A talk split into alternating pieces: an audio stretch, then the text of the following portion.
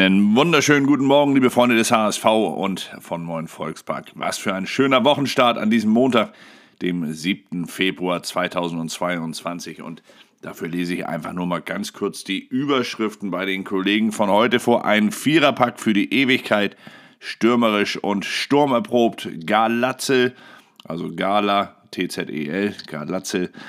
Ausrufezeichen, der HSV zerpflückt die Lilien, die irre Glatze-Gala. Also, das sind die Zahlen von heute und nicht ein Blatt ohne natürlich den Vierfach-Torschützen aus dem 5 0 Sieg beim SV Darmstadt 98 ohne Robert Glatzel, der natürlich mit diesem Viererpack nicht nur seinen eigenen Torrekord schon eingestellt hat, sondern auch einen Zweitliga-Torrekord aufgestellt hat. Den schnellsten Hattrick in der Zweitliga-Geschichte und vor allem den ersten Viererpack für einen HSV-Stürmer seit Horst Rubesch 1982. Ich habe es gerade gelesen, damals bei einem 6 zu 1 Heimsieg gegen Fortuna Düsseldorf. Ja, aber wir müssen natürlich nochmal ganz kurz drüber reden, was da gestern passiert ist.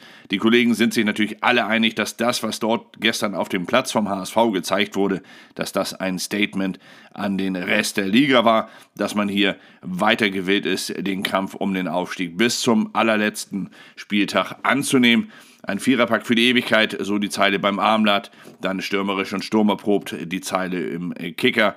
Im Kicker wird dann berichtet, dass Robert Glatzel auch dafür mitverantwortlich ist, dass die zuletzt guten Spiele, die ja auch in der Hinrunde immer wieder gezeigt wurden, dort aber oft in einem Unentschieden mündeten, dass diese jetzt auch erfolgreich zu Ende gespielt werden. Acht Tore in den letzten fünf Partien, elf Punkte für den HSV. Damit ist man auf Rang 4 vorgestoßen und man hat nur noch zwei Punkte Rückstand auf den Tabellenführer. Insgesamt muss man aber natürlich sagen und sagen, und das ist dann auch die Zeile bei den Kollegen der Bild, dieser Aufstiegskampf ist der Wahnsinn dass es nur zwei Punkte zwischen Platz 1 und Platz 6 sind aktuell. Das bedeutet, fast jeder dieser ersten sechs kann am kommenden Wochenende Tabellenführer werden. So einfach kann es manchmal sein. Auch der HSV, er hat den FC Heidenheim am kommenden Sonntag zu Gast und man muss dazu sagen, das war auch das, was der Trainer gestern dann sofort anmerkte. Er sprach sofort davon, dass man natürlich, äh, Entschuldigung, nicht am, am kommenden Sonntag zu Gast, natürlich am kommenden Sonnabend um 13.30 Uhr kommt Heidenheim nach Hamburg. Aber das war auch das, was der Trainer sofort nach dem Spiel ansprach. Er sagte, dass das ein tolles Spiel gewesen sei für den HSV, dass sehr viele Sachen geklappt hätten, die vielleicht sonst nicht ganz so effektiv genutzt worden sind. Aber dass es jetzt natürlich darum geht, auch heute schon den Fokus wieder auf das Spiel am Sonnabend gegen Heidenheim äh, zu richten, denn die sind auch noch oben mit daran, punktgleich mit dem HSV auf Rang 6 und auch erfolgreich gewesen an diesem Wochenende gegen Hannover 96.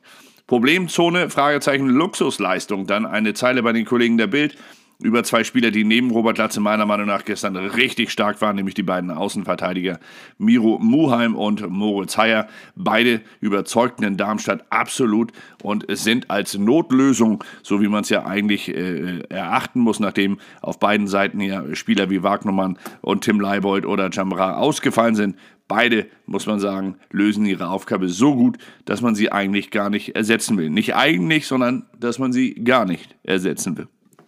Und dazu kommt natürlich dann gestern, dass in einem solchen Spiel, wo wirklich vieles gelingt oder eigentlich fast alles gelungen ist, dass dann natürlich auch noch ein Riesendebüt dabei war und zwar von Elijah Kran. Der Junge kam nur ein paar Minuten vor Schluss rein, war aber dann sofort am Ball, äh, ja, wie soll man sagen, er war so äh, schnell, gedanklich so schnell, dass er das 5 zu 0 von Robert Latze mit einem sehr, sehr schönen Steckpass einleitete. Ein Talent, dessen Namen wir uns mit Sicherheit merken sollten, denn der hat schon im Training und vor allem in den Testspielen den Trainer so weit überzeugt, dass er immer wieder dabei blieb. Der 19- oder der 18-jährige Kapitän der U19-Mannschaft des HSV, er ist auf der zentralen Mittelfeldposition, eher im defensiven Bereich zu Hause. Und das dürfte eine Position werden, die er noch häufiger bekleiden darf. Und das trotz allem, äh, Jonas Meffert gestern natürlich wieder einmal das muss man einfach sagen. Er ist extrem konstant, Jonas Meffert. Jonas Meffert machte wieder ein richtig starkes Spiel.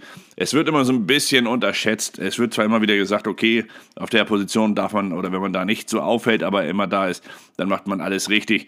Jonas Meffert ist genau dieser Spieler. Nach vorn kann er vielleicht das ein oder andere Mal noch mitmachen oder vielleicht den letzten Pass ein bisschen genauer spielen, aber er ist einfach der Taktgeber im Spiel des HSV zusammen mit dem ebenfalls bärenstarken Ludovic Reis, der von Woche zu Woche stärker wird. Also die Tendenz beim HSV, sie geht absolut in die richtige Richtung. Ein äh, Zustand, den der HSV-Trainer natürlich unbedingt beibehalten, den er konservieren möchte und dementsprechend gestern auch gleich anmahnte, dass man den Fokus auf das nächste Spiel richten müsste. Ansonsten natürlich noch viele Spielberichte von den äh, Kollegen äh, vom Abendblatt. Ein Viererpack für die Ewigkeit, die Überschrift hier.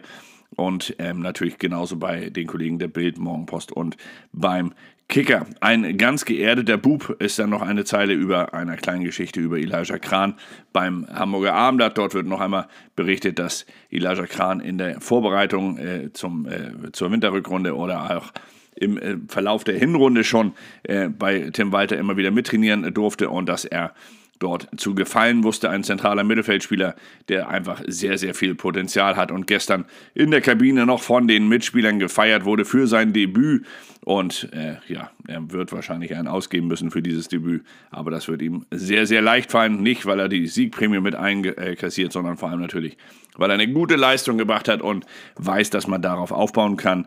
Sein Vertrag wurde gerade verlängert. Also hier hat man im Gegensatz zu Farid Alidou nicht den Fehler gemacht, ihn erst zu bringen und zu präsentieren, bevor man den Vertrag verlängert hat, sondern man hat ihn verlängert und das auch noch sehr gut. Man hat ihm keinen Lizenzspielervertrag angeboten, sondern man hat ihm einen Fördervertrag vorgelegt vorgelegt, den er auch unterschrieben hat. Dieser wiederum äh, verwandelt sich irgendwann in einen äh, Lizenzspielervertrag, sobald eine gewisse Leistungsspanne erfüllt worden ist vom Youngster. Sehr vernünftig, sehr gut. Hier kann man sagen, großes Kompliment an die Führung des HSV. Ja, was gab es ansonsten noch? Natürlich noch einmal die Zusammenfassung des Wochenendes bei den Kollegen der Bild, die genau wissen, dass natürlich dieser Aufstiegskampf jetzt richtig eng wird. Muheim und Haier werden noch einmal gefeiert, weil sie richtig stark gespielt haben gestern. Das ist auch völlig korrekt, wie ich finde. Dazu natürlich noch einmal Debütant Kran bei den Kollegen der Bild und auch Manuel Winsheimer. Auch er durfte noch treffen. Er kam rein, bereitete äh, das 4 zu 0, erzielte er selbst und machte sich die Vorlage quasi selbst, indem er seinen Gegenspieler im 16er einmal kurz auswackelte.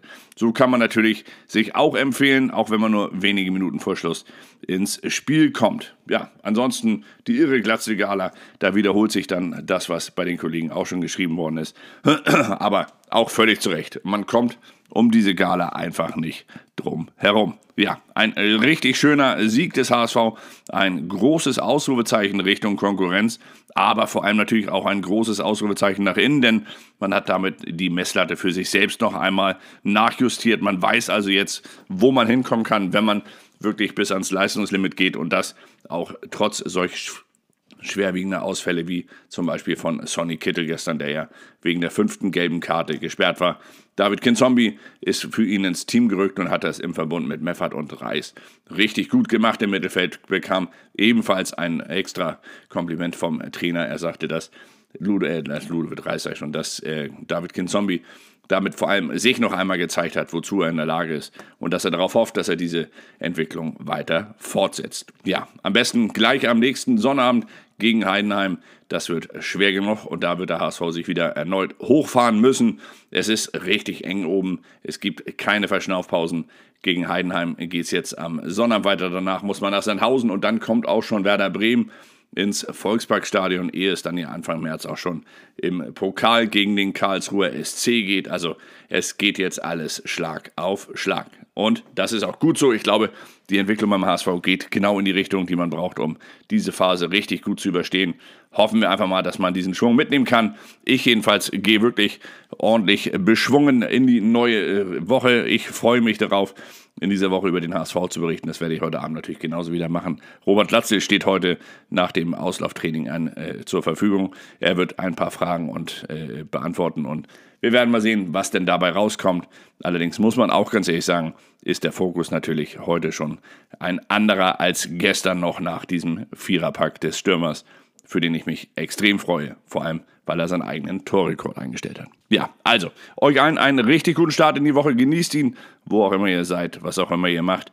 Ein besonderer Gruß geht an dieser Stelle noch einmal raus an Iris. Iris hat gestern ihren 60. Geburtstag gefeiert und Iris weiß auch schon, warum dieser Gruß nochmal über diese Sendung so kommt. Also, alles Gute, Iris, alles Gute euch allen. Genießt den Tag, genießt die Woche. Bis bald. Ciao.